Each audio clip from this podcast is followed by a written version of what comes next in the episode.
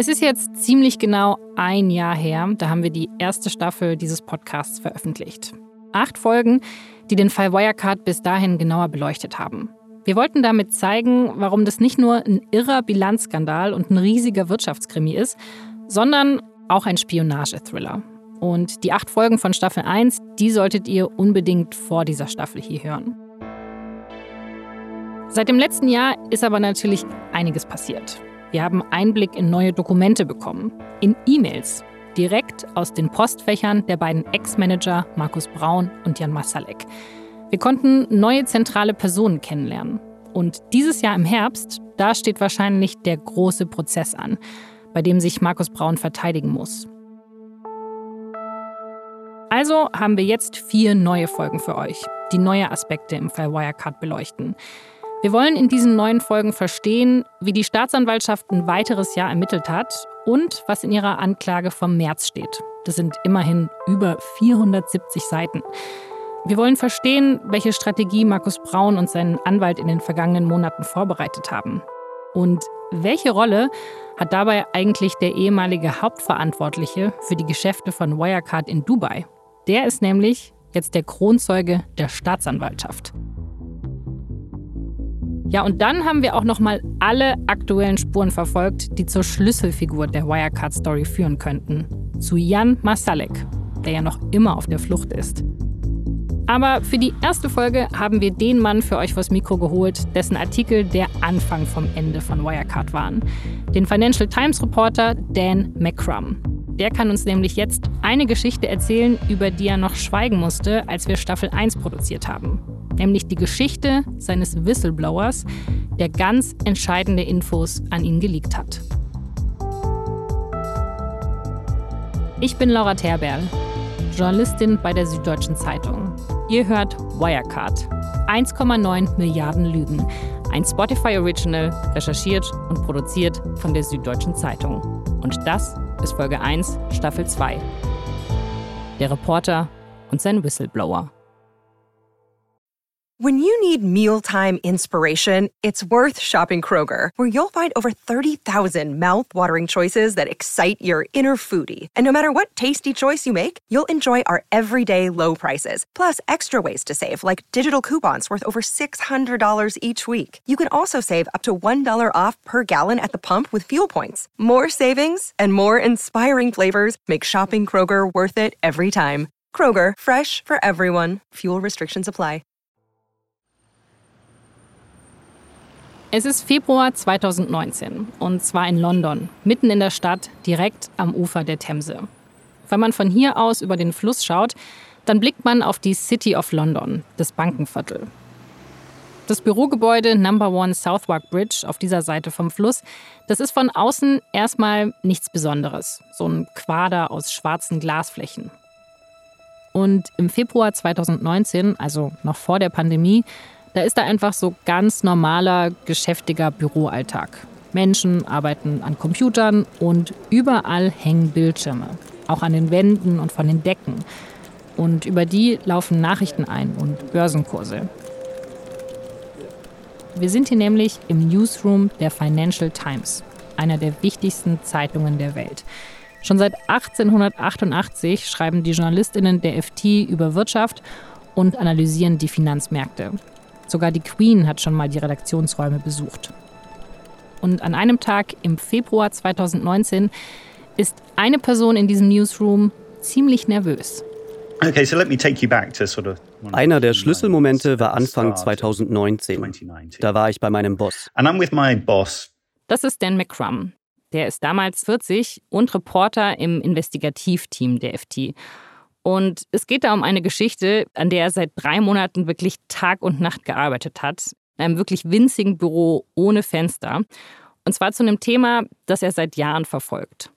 And, um, and Paul and I, we had a pretty solid idea that there was. Und Paul und ich waren uns sicher, bei Wirecard stimmte was nicht. Drei Monate lang habe ich nonstop eine unglaubliche Menge von internen Dokumenten durchforstet. Das war sehr komplex. It was complicated. Dan McCrum ist Redakteur. Er hat jetzt keine Führungsrolle oder so. Aber trotzdem kann ich mir gut vorstellen, dass ihr seinen Namen schon mal gehört habt. Zumindest, wenn ihr die erste Staffel von unserem Podcast hier gehört habt. ich bin derjenige, der den Betrug aufgedeckt hat. Genau.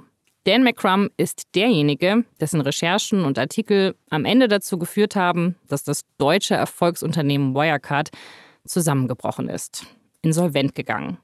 Fast auf den Tag genau zwei Jahre ist es jetzt her, am 18. Juni 2020. Da war es vorbei mit Wirecard.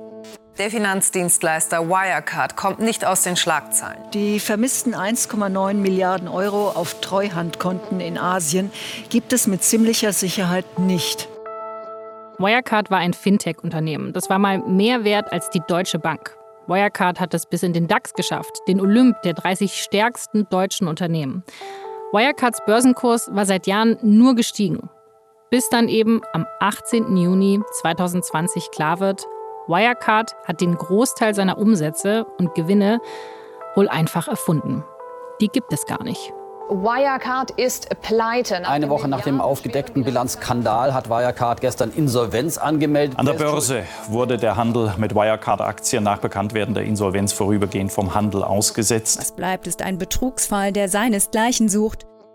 Aber bis zu dem Tag, an dem Wirecard in allen deutschen Medien zum Topthema wird, ist es im Februar 2019 noch lange hin. Was Reporter Dan McCrum nicht ahnen kann. Er glaubt, dass er kurz vorm Ziel ist.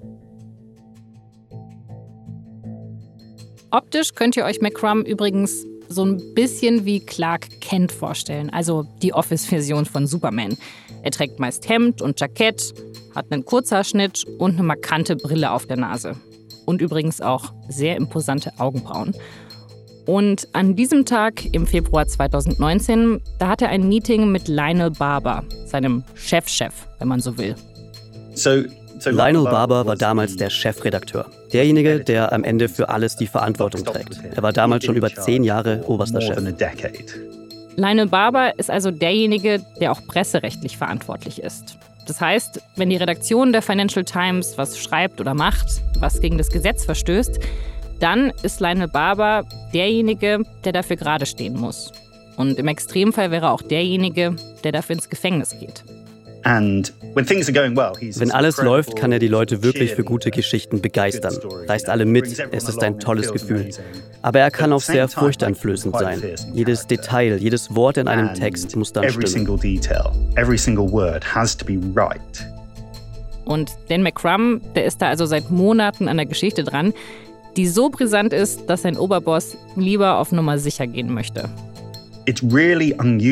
Es ist wirklich ungewöhnlich, dass der Chefredakteur Wort für Wort durchgeht, was man geschrieben hat.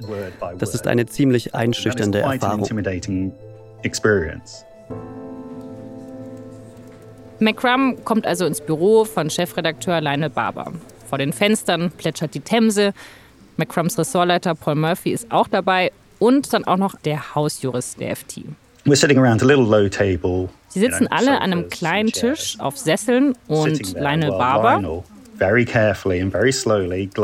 Lionel, die Brille vorne auf der Nasenspitze, sehr sorgfältig und langsam mit einem Füller durch meinen Text geht und sagt, nein, so nicht, lieber so.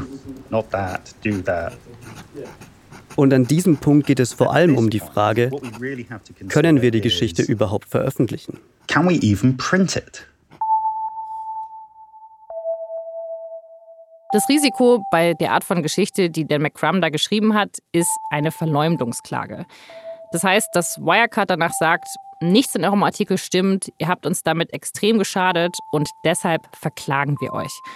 Und so eine Klage, die kann erstmal natürlich sehr teuer werden und die schadet natürlich auch dem Ruf der Zeitung.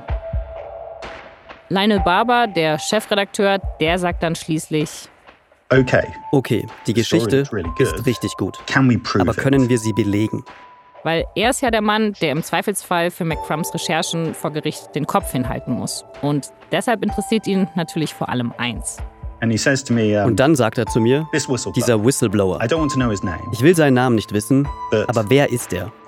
Warum spricht er mit uns? Why is he talking to us? Drehen wir die Uhr also nochmal um fünf Monate weiter zurück. Wir sind im Oktober 2018. Es ist noch ziemlich früh am Morgen und Dan McCrum, Der sitzt gerade im Zug auf dem Weg in die Arbeit. Und natürlich hängt er schon am Handy. So, the first thing we got was an email. Als erstes haben wir eine Mail bekommen. Ich zeige sie euch mal. Bei unserem Interview, da sucht McCrum sie extra nochmal für euch raus. So, Eines Morgens im Oktober 2018 kommt also diese Mail rein. Whistleblowing über ein hochrangiges Finanzunternehmen. Interessante Überschrift. McCrum liest weiter. Dear Mr. McCrum, Sie sind doch Journalist bei der FT. Ich habe einige sehr sensible Informationen, die ein internationales Finanzunternehmen entlarven können. Das betreibt schon seit einigen Jahren illegale Dinge. Ich kann das aber erst teilen, wenn ich absolut sicher gehen kann, dass Sie Ihre Informanten und Quellen schützen. Und das kam von einer Evelyn. Evelyn. Jetzt ist es so, dass Dan McCrum als Investigativjournalist schon damals immer mal wieder Mails von Menschen bekommt, die behaupten, dass sie ganz brisante Infos hätten. Ein Klassiker seit der Pandemie ist zum Beispiel, sehr geehrter Mr. McCrum, Sie sollten unbedingt mal diese entsetzliche Impfstoffverschwörung hier untersuchen und dann so alles in Großbuchstaben geschrieben. Aber die Mail, die er da im Oktober 2018 bekommt, die sticht dann schon heraus.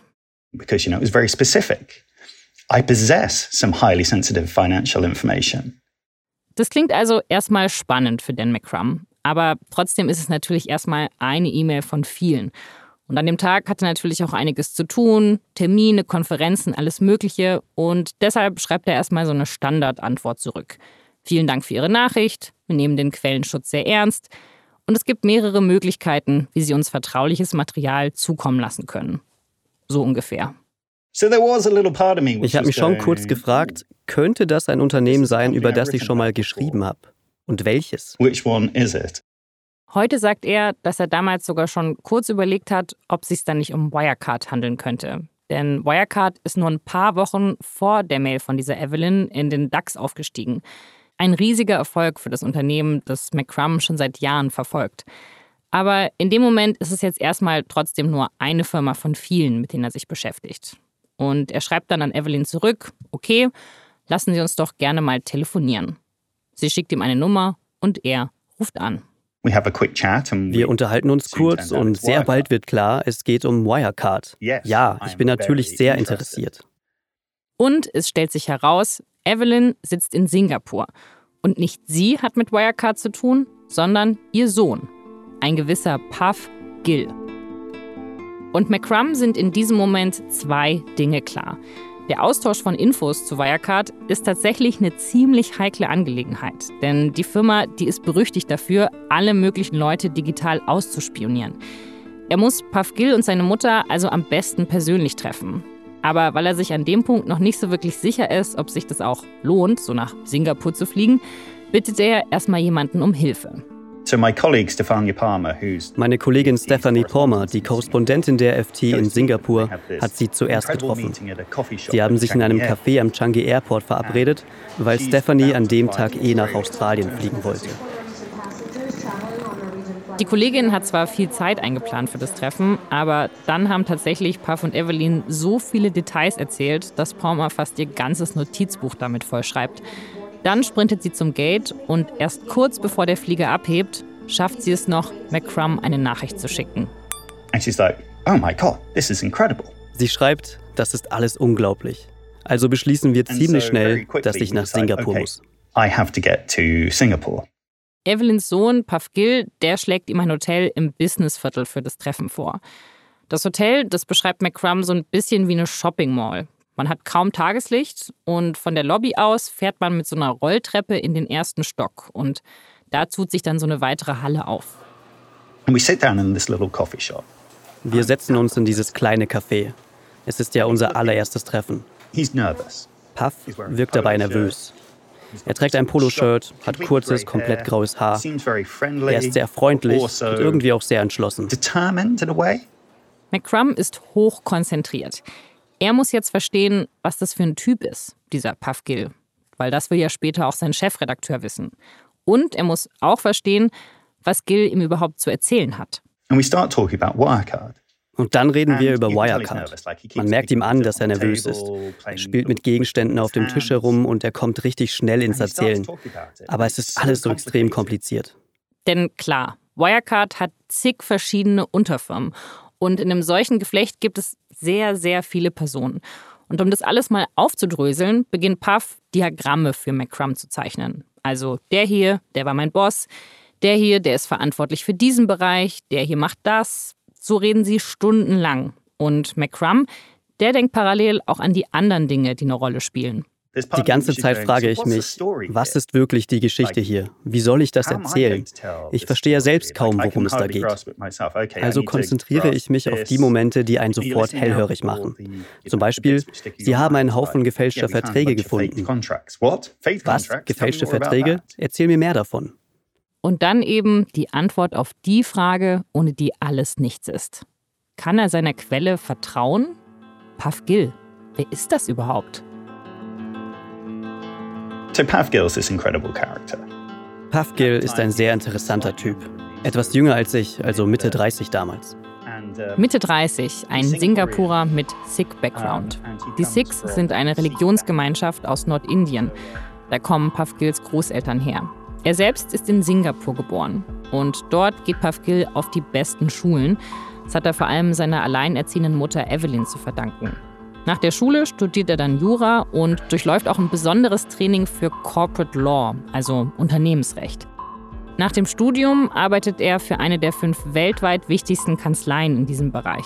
Eine Zeit lang arbeitet er auch in Dubai und dann kommt er zurück nach Singapur und landet in einem Startup. And then he's approached to get a job. Und dann wird ihm ein Job bei Wirecard angeboten. At Wirecard.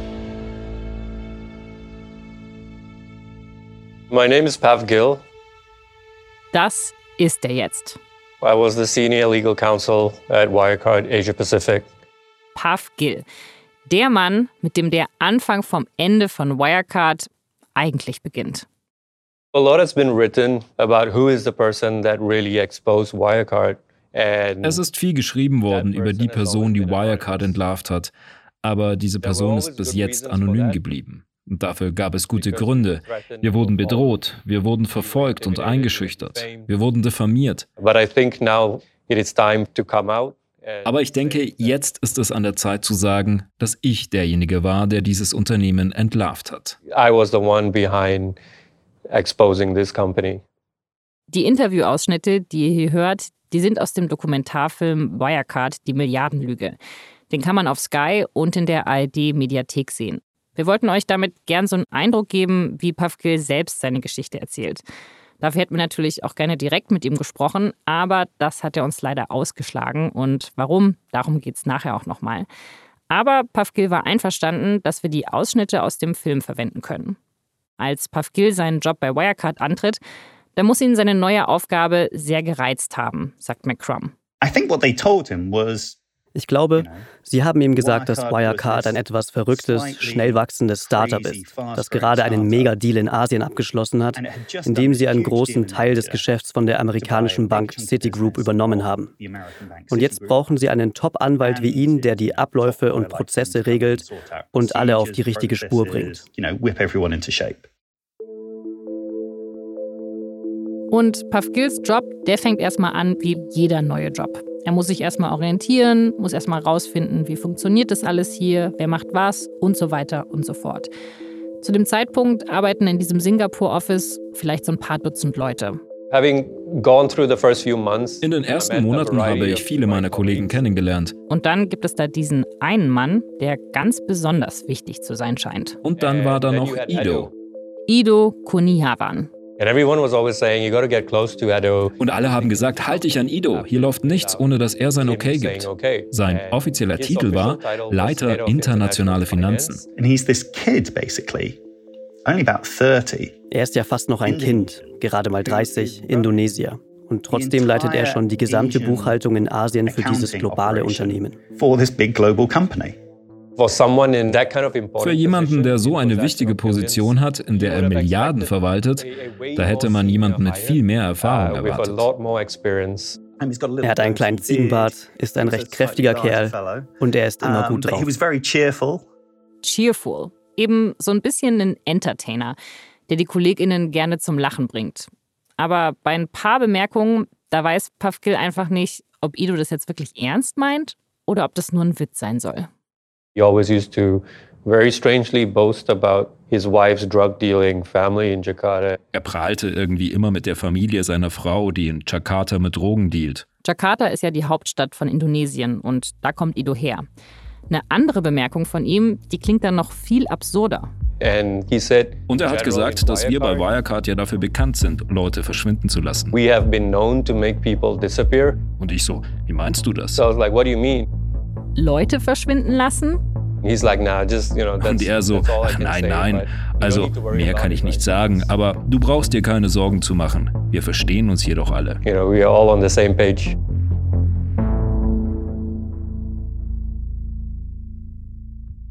Das Erstaunliche an der ganzen Sache ist allerdings, dass Ido Kuniawan zwar sich extrem strange verhält, zumindest sagt Paf Gildas, aber sich gleichzeitig echt ziemlich gut mit den Chefs von Wirecard in München zu verstehen scheint. Und dabei besonders mit einem Mann.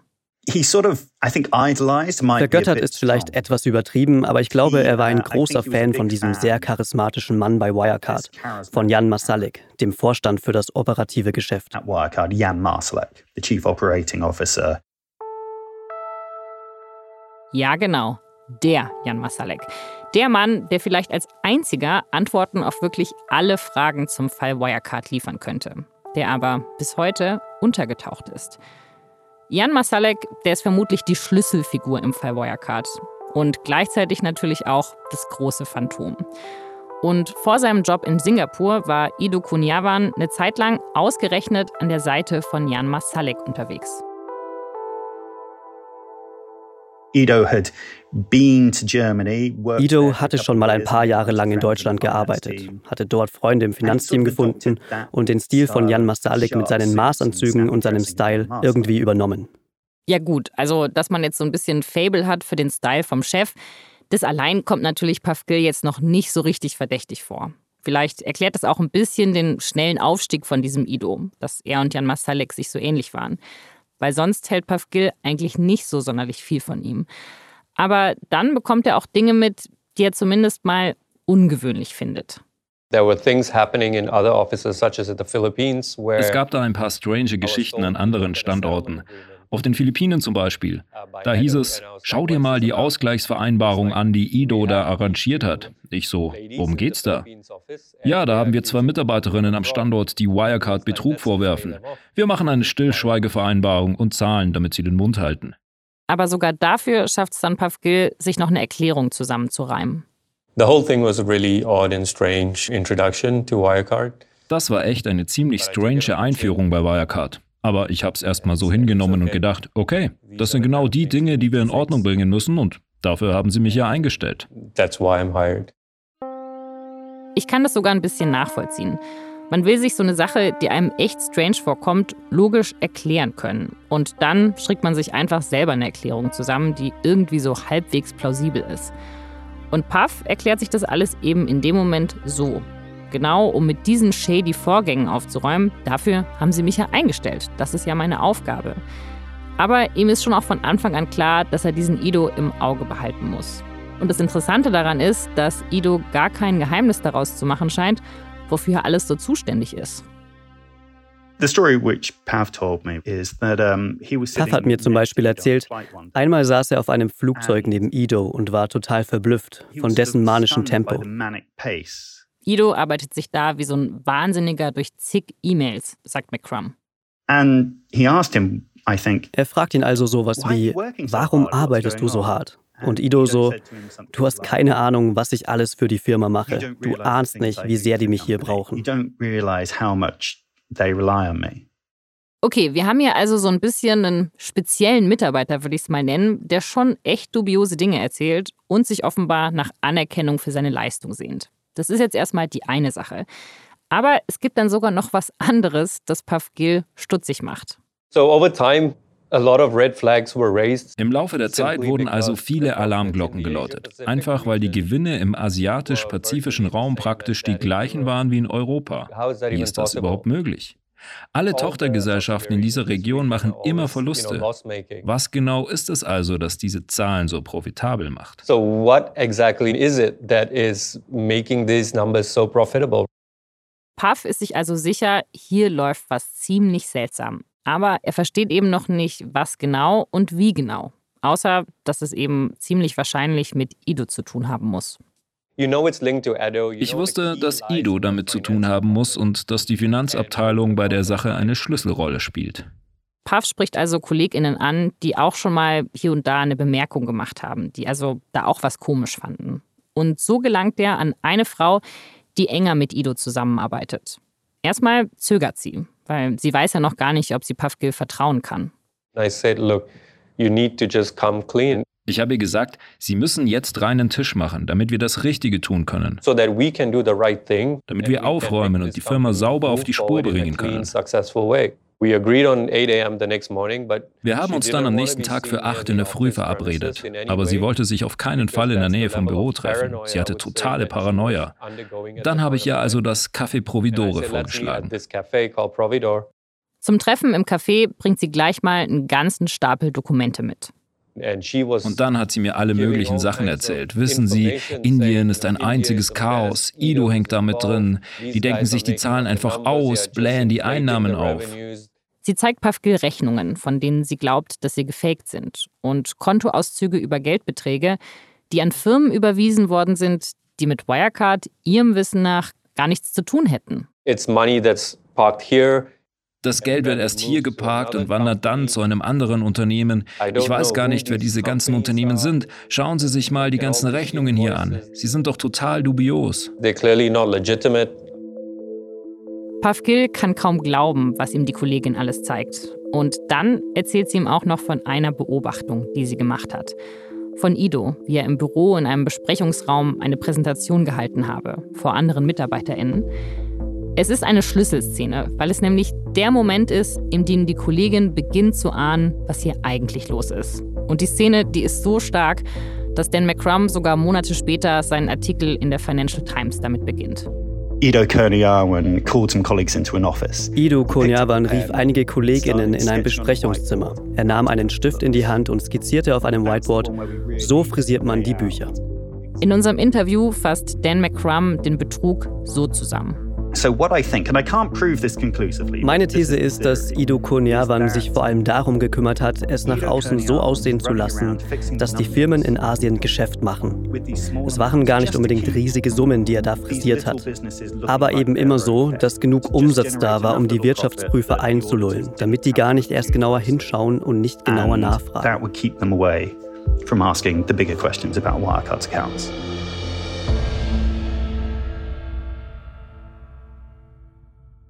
Als Pavgil das von der Mitarbeiterin im Café in Singapur hört, der ist er erstmal echt schockiert. Und er will jetzt die Sache lückenlos aufklären.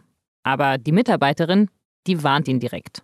She said to me that nothing's going to come out of it because Germany is aware Sie hat damals schon gesagt, dass da nichts dabei rauskommen wird, weil die in Deutschland Bescheid wissen. Jan Marsalek is aware weil Jan Masalek Bescheid weiß und die selbst dahinter stecken.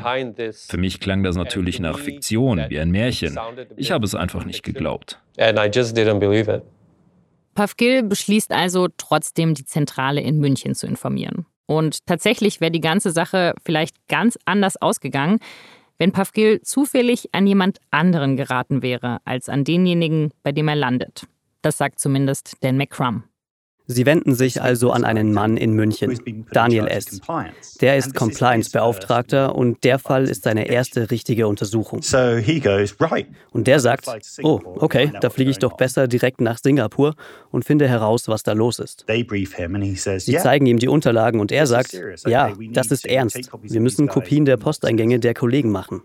Und dieser Daniel S., der ordnet auch an, eine externe und damit unabhängige Kanzlei in Singapur einzuschalten. Die soll nämlich diesen ganzen Fall untersuchen. Und dafür fragt Daniel S. jetzt auch erstmal niemanden um Erlaubnis. Weil er auch einfach angenommen hat, dass das seine Aufgabe ist und er eben zuständig ist. Und so war es ja auch. Und genau das war so entscheidend. Und damit kommen wir jetzt zu einem ganz zentralen Aspekt im Fall Wirecard. Und naja, eigentlich von allen großen Betrugsgeschichten. Nämlich die Frage, wer ist eingeweiht und wie viele Menschen in einem Unternehmen sind Teil von dem Ganzen. Denn klar, eine Person alleine, die kann jetzt keinen Betrug von so großem Ausmaß aufziehen. Aber je mehr Menschen Bescheid wissen, desto größer ist natürlich auch das Risiko, dass einer sich verplappert und dass es auffliegt.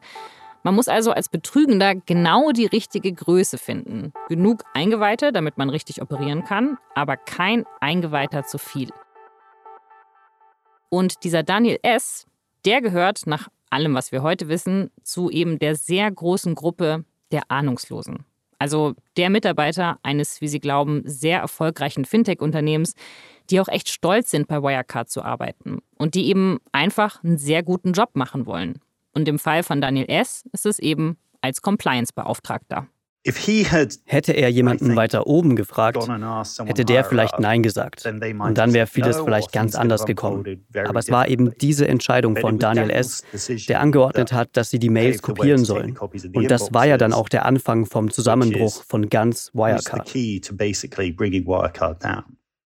Allerdings erinnert euch, all das, das passiert im Frühjahr 2018. Bis Wirecard zusammenbricht im Sommer 2020, dauert es noch mehr als zwei Jahre. Zwei Jahre, in denen noch mehr AnlegerInnen noch mehr Geld in Wirecard investieren, was sie am Ende alles verlieren werden. Wie kann das also sein? Erstmal aber gibt Daniel S. jetzt das Okay, dass die Mail-Accounts von Ido und seiner rechten Hand heimlich kopiert werden dürfen und dann von der externen Anwaltskanzlei Raja und Tan durchforstet werden dürfen. Pavgil unterstützt die Anwälte dabei. Die Arbeit ist extrem mühsam und auch echt zeitaufwendig. Wir haben dann herausgefunden, dass dieser Kollege sich selbst allerhand Logos per Mail geschickt hat und dass genau diese Logos dann auf den gefälschten Rechnungen waren. Und wir so, wow, das ist sowas von offensichtlich. Und dann haben wir erkannt, hey, das ist doch sogar das gleiche Format und Design, das auch Wirecard-Rechnungen haben. Also ganz ehrlich, das klingt so amateurmäßig, dass man es kaum glauben kann, aber genau so hat es wohl funktioniert. Pavgil und die anderen, die sind sich damals sicher, jetzt haben wir sie. Vielleicht haben sich sogar sowas gedacht wie die in München, die werden jetzt echt stolz auf uns und unsere Arbeit sein. Raja und Ten schreiben dann auch einen sogenannten Interim Report. Und dieser Report, der wird zusammengefasst in einer kurzen Präsentation. Und diese Präsentation, die geht dann an die Zentrale nach München für die anstehende Vorstandssitzung. Kurz zur Erinnerung, im Vorstand sitzen damals vier Personen. Und einer davon ist Jan Masalek. Er ist der COO, der Chief Operating Officer. Und natürlich haben wir da auch den Vorstandschef. Das ist Markus Braun. Und sie sind total ausgeflippt. Jan Masalek war rot im Gesicht, hat geschrien und gebrüllt. Asien ist mein Gebiet, wie kann sowas passieren und ich weiß nichts davon. Puff ist bei diesem Wutanfall nicht direkt dabei. Er hört erst später davon. Die offizielle Antwort aus München, die er und seine Mitstreiter bekommen, die klingt viel nüchterner. The message comes back saying Vielen Dank, die Sache ist ernst. Wir werden angemessene Ressourcen dafür bereitstellen. Aber jetzt wird Jan Masalek die Angelegenheit übernehmen, weil er als Vorstand für Asien zuständig ist. Executive Board Member with responsibility for Asia. Und an dem Punkt rastet dann der engste Mitstreiter von Pavgil in Singapur so richtig aus. Auch er arbeitet als Anwalt bei Wirecard Singapur. Was zur Hölle reden die da? Jan Masalek ist doch mindestens ein wichtiger Zeuge in der Sache. Ganz zu schweigen, dass er selbst ein Verdächtiger sein könnte. Es gibt genau aus diesen Tagen einen Telegram-Chat-Verlauf zwischen Pavgil, seinem Kollegen und eben Daniel S. aus München. Und die drei, die können einfach überhaupt nicht glauben, dass sie nicht mehr zuständig sind, sondern ausgerechnet Masalek. Der Kollege schreibt, wie kann das sein? Was checken die da im Vorstand eigentlich nicht? Pavgil schreibt, keine Ahnung, wie man mehrere extrem schwere Finanzverbrechen begehen kann und trotzdem ungestraft davonkommt. Und Daniel S., der gerade im Urlaub auf Bali ist, der kommentiert: Ich glaube, Jan weiß ganz genau, worum es da geht. Aber sie beschmutzen sich nicht gegenseitig das Nest. Und Pavgils Kollege, der früher als Staatsanwalt gearbeitet hat, der macht sich jetzt auch wirklich große Sorgen. Und zwar um sich und Pavgil. Als ehemaliger Staatsanwalt sage ich ganz klar, wir werden selbst angeklagt, wenn wir nichts unternehmen. Und Puff Gill geht es dann ganz unmittelbar an den Kragen. Und zwar direkt von Wirecard aus. Zu dem Zeitpunkt war klar, ich war ein Problem, weil ich einfach keine Ruhe geben wollte mit meinen Nachforschungen. Und ab da wurde es dann ziemlich unangenehm. Wenn so ein riesiges deutsches Unternehmen gegen dich ist, du der letzte Mann bist, der noch steht, der Einzige, der nicht aufgeben will. Puff sagt, erst versuchen sie, ihn zu kaufen, damit er endlich Ruhe gibt. Dann fangen sie an, ihn zu bedrohen. Und dann schließlich bekommt er den Auftrag, dass er nach Jakarta fliegen müsste, ohne dass er dafür irgendeinen Grund genannt bekommt. Es war Ido, der dann gesagt hat, du, du musst jetzt mal nach Jakarta. Aber mach dir keine Sorgen, da passiert dir nichts. Ein paar Tage später habe ich eine Warnung von zwei Leuten in München bekommen. Fahr nicht, das ist ein One-Way-Ticket. Und das war der Moment, wo mir dann alles klar geworden ist. Puff bleibt also in Singapur. Auch seine Mutter ist darüber echt erleichtert. Aber im September wird er dann vom Oberchef des Asien-Offices zu sich gerufen. Und der sagt, entweder sie kündigen oder sie werden gefeuert. And Pav agrees that he's going to resign, Pav ist einverstanden, von sich aus zu kündigen. Aber immerhin muss er nicht sofort seine Sachen packen. Er und sein Kollege nutzen die Zeit, um die Posteingänge auf eine Festplatte zu kopieren, die ja die Grundlage ihrer Untersuchung waren. Sie sichern also die Beweise. Ich glaube, sie wollten sich damit auch so ein bisschen ihrer selbst vergewissern. Wir haben uns das hier alles nicht eingebildet. Das ist wirklich so abgelaufen. Und vor allem auch, um sich selbst für den Fall von einer späteren Strafverfolgung zu schützen. Pavgil versteht damals die Welt nicht mehr. Er hat alles gegeben. Er hat seinen Job gemacht. Er hat das Richtige getan. Und genau deswegen hat er seinen Job verloren. Er weiß nicht, ob ihm vielleicht sogar selber ein Prozess droht. Und dann hat er auch noch ein ganz akutes Problem. Wie soll er eigentlich bei der Suche nach einem neuen Job den Chefs und Personalmanagern bei der neuen Firma erklären, warum er dieses Top-Unternehmen, warum er Wirecard verlassen hat? Puff ist erschöpft. Er will abschließen mit Wirecard, nicht mehr darüber nachdenken müssen. Aber es gibt eine Person, die damit überhaupt nicht einverstanden ist. Evelyn. Es war seine Mutter, die einfach fest entschlossen war, Wirecard nicht einfach so davonkommen zu lassen. So würden sie nicht mit ihrem Sohn umgehen. Dear Mr. McCrum, I understand that you were a journalist for FT. Also kontaktiert sie JournalistInnen. You know, it's just a straightforward, this was her only son. Puff ist eben ihr einziger Sohn. Er hatte das Richtige getan und dafür auch noch einen sehr hohen persönlichen Preis gezahlt.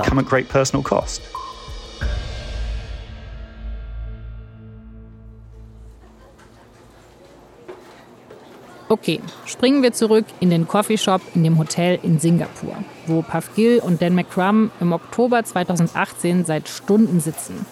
Puff hat seine Geschichte erzählt, McCrum hält sie auch für plausibel und Puff ebenfalls für glaubwürdig. Dessen Motiv, warum er seine Infos an die Presse geben will, das ist auch klar. Aber damit ist leider erst die Hälfte von McCrums Job getan. Das ist halt die Sache mit den Whistleblowern. Es reicht nicht, einen zu haben, der dir seine Geschichte erzählt. Man muss die Geschichte dann auch belegen können. Das Material, das ist ja da. Pavkil und sein Kollege, die waren ja smart genug, das Ganze zu sichern. Aber jetzt muss McCrum das alles durchforsten und auch selber prüfen, ob sich damit wirklich das belegen lässt, was Pavkil ihm erzählt hat. Kurz vor seinem Rückflug trifft McCrum Pavgil und dessen Mutter ein letztes Mal, um die Daten zu kopieren. Für McCrum ist diese Festplatte echtes Gold und gleichzeitig eine richtig große Verantwortung. Nicht nur, dass er herausfinden muss, ob das Material die Geschichte von Puff hinreichend belegt, ist es auch der Moment, in dem Puff Gill natürlich eine riesige Erwartung an McCrum hat. Weil jetzt hängt ja alles an diesem einen Journalisten. Ist der smart genug, das Material richtig auszuwerten, obwohl er ja selber nie bei Wirecard gearbeitet hat? Schafft es McCrum, Puffs Identität wirklich geheim zu halten? Und wird diese Geschichte dann am Ende überhaupt veröffentlicht? Auf seiner Rückreise von Singapur nach London Heathrow umklammert McCrum seine Aktentasche so fest, dass ihm die Knöchel weiß werden. Im Büro der FT in London, da zieht dann McCrum in so einen winzigen, nach innen gelegenen Raum, der nur so ein Milchglasfenster hat. Und diesen neuen Arbeitsplatz, den nennt McCrum nur den Bunker. Und für Monate schließt er sich da fast jeden Tag ein.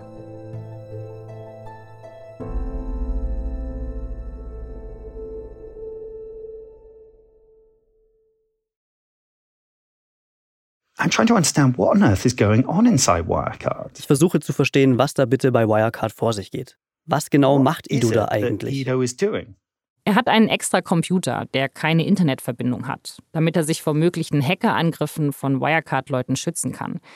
Er schafft sogar einen extra Drucker an, ein älteres Modell, das keine digitalen Spuren produziert. Und dann fängt er an.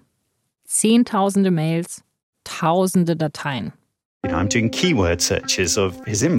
Ich durchsuche sein gesamtes Postfach quasi anhand von Stichworten und er spuckt mir dann mehrere E-Mails aus. Die drucke ich aus und sortiere sie auf verschiedenen Stapeln. Die Mail muss mit Indien zu tun haben. Die mit Indonesien. Fast drei Monate dauert das, irgendwie zu verstehen, wie Wirecard funktioniert. Vor allem, was passiert da jedes Jahr, wenn die Wirtschaftsprüfer ihre Prüfung machen und Ido besonders aktiv wird. Und überall taucht der Name Jan Masalek auf. Die Leute sagen, oh, das ist eine von Jans Firmen. Einfach als Standarderklärung, wenn irgendwo seltsame Dinge vor sich gehen. Nach drei Monaten im Bunker schreibt McCrum die Geschichte auf. Er muss das Material stark verdichten, aber er bringt auch viele Details. Und das Geld wandert von hier nach da und da ist dieses kleine Unternehmen involviert. Er möchte alles ganz genau nachkonstruieren und belegen. Er schreibt und überarbeitet, schreibt und überarbeitet. Manche Teile verwirft er komplett und baut sie dann doch wieder ein. Und verschiedene KollegInnen haben es dann gelesen und gesagt, keine Ahnung, was du hier schreibst. Und auch mein Ressortleiter meinte, ja, nee, das funktioniert so nicht. Komm mit einer Geschichte wieder, nicht mit einer Doktorarbeit. Okay, irgendwann hat er dann aber seine Geschichte und kann von der nicht nur seinen Ressortleiter überzeugen, sondern eben auch Lionel Barber, den Chefredakteur. Aber es gibt dann doch noch einiges an Hin und Her, und zwar mit den Juristen der Financial Times und mit externen Rechtsexperten. Von denen lässt sich die FT beraten, um sich gegen eine einstweilige Verfügung und eine Verleumdungsklage abzusichern. Denn die FT, die weiß ja zu dem Zeitpunkt schon, dass Wirecard echt keine Kosten scheuen wird, um zu versuchen, die Zeitung an die Wand zu drücken und die Berichterstattung von McCrum als falsch und tendenziös zu brandmarken. Und eine Zeit lang sieht es sogar echt danach aus, als ob der Text vielleicht gar nicht erscheinen könnte. It was a disaster. Eine Katastrophe. Ich hatte monatelang an der Geschichte gearbeitet und jetzt sah es so aus, als würden wir sie nicht einmal veröffentlichen können.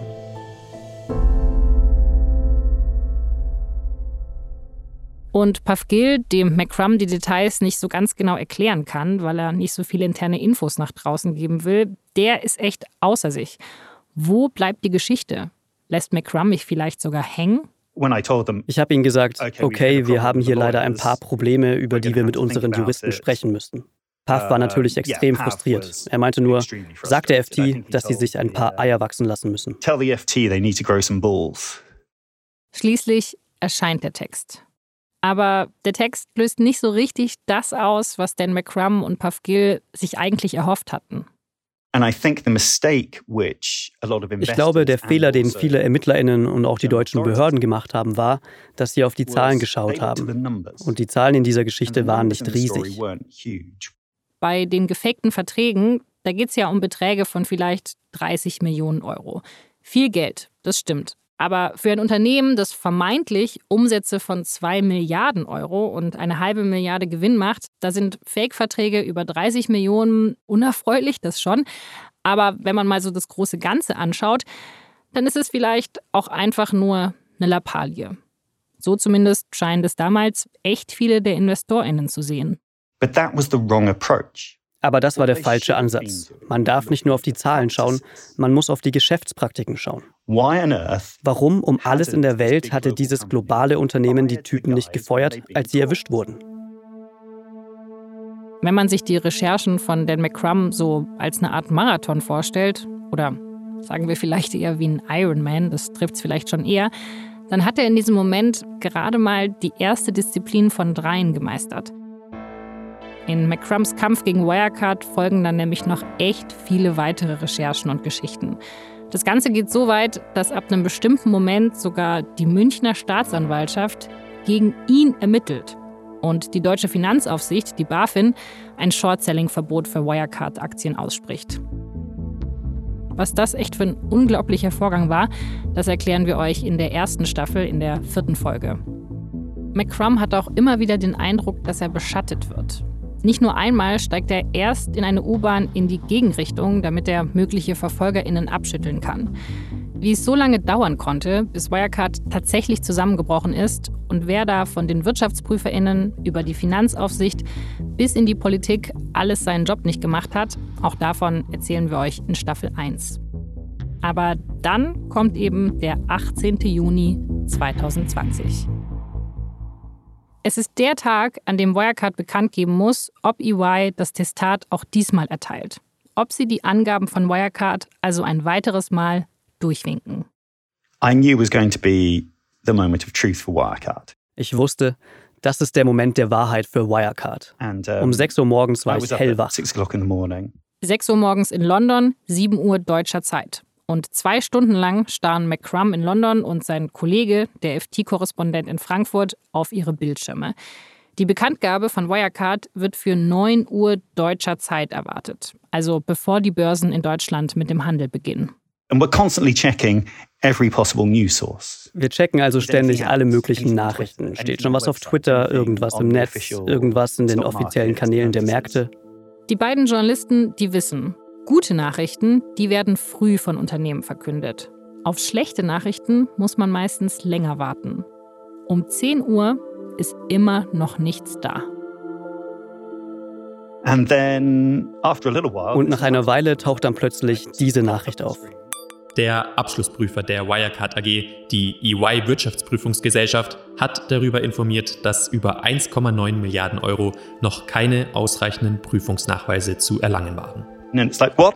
What? Hang on. Read that again. Warte mal. 1,9 Milliarden Euro sind verschwunden und sie können sie nicht finden. Oh my God, this is it. This is the moment. They've, uh, das ist es. Das ist der Moment. Wir haben es geschafft. Und es war unglaublich. Das war wie der Gewinn der Champions League oder des FA Cup. Ich bin durch das ganze Haus gerannt und habe gejubelt. Ich bin in die Küche gestürmt, wo meine Kinder gerade gefrühstückt haben und ich habe gerufen, wir haben es geschafft. Was haben wir geschafft, Papa? So that was amazing. An diesem Tag kam also endlich raus, was McCrum und Puff Gill schon so lange vermutet hatten. Das war eine echt große Genugtuung, nach allem, was die beiden jahrelang ausgehalten hatten und was sie auch riskiert haben. Aber warum wollte Puff Gill dann nicht mit uns darüber reden, über diesen großen Erfolg? Mittlerweile ist er ja aus der Anonymität herausgetreten. McCrum hat es uns so erklärt. There was some pretty es gab ziemlich dunkle Momente auf unserem Weg. And you don't always want to go there. Und da will man sich vielleicht nicht ständig daran erinnern müssen. Momente, wo man dachte, meine Karriere ist vorbei. Ich habe meine eigene Familie in Gefahr gebracht und ich kann verstehen, warum Pav nicht nochmal alles erzählen wollte.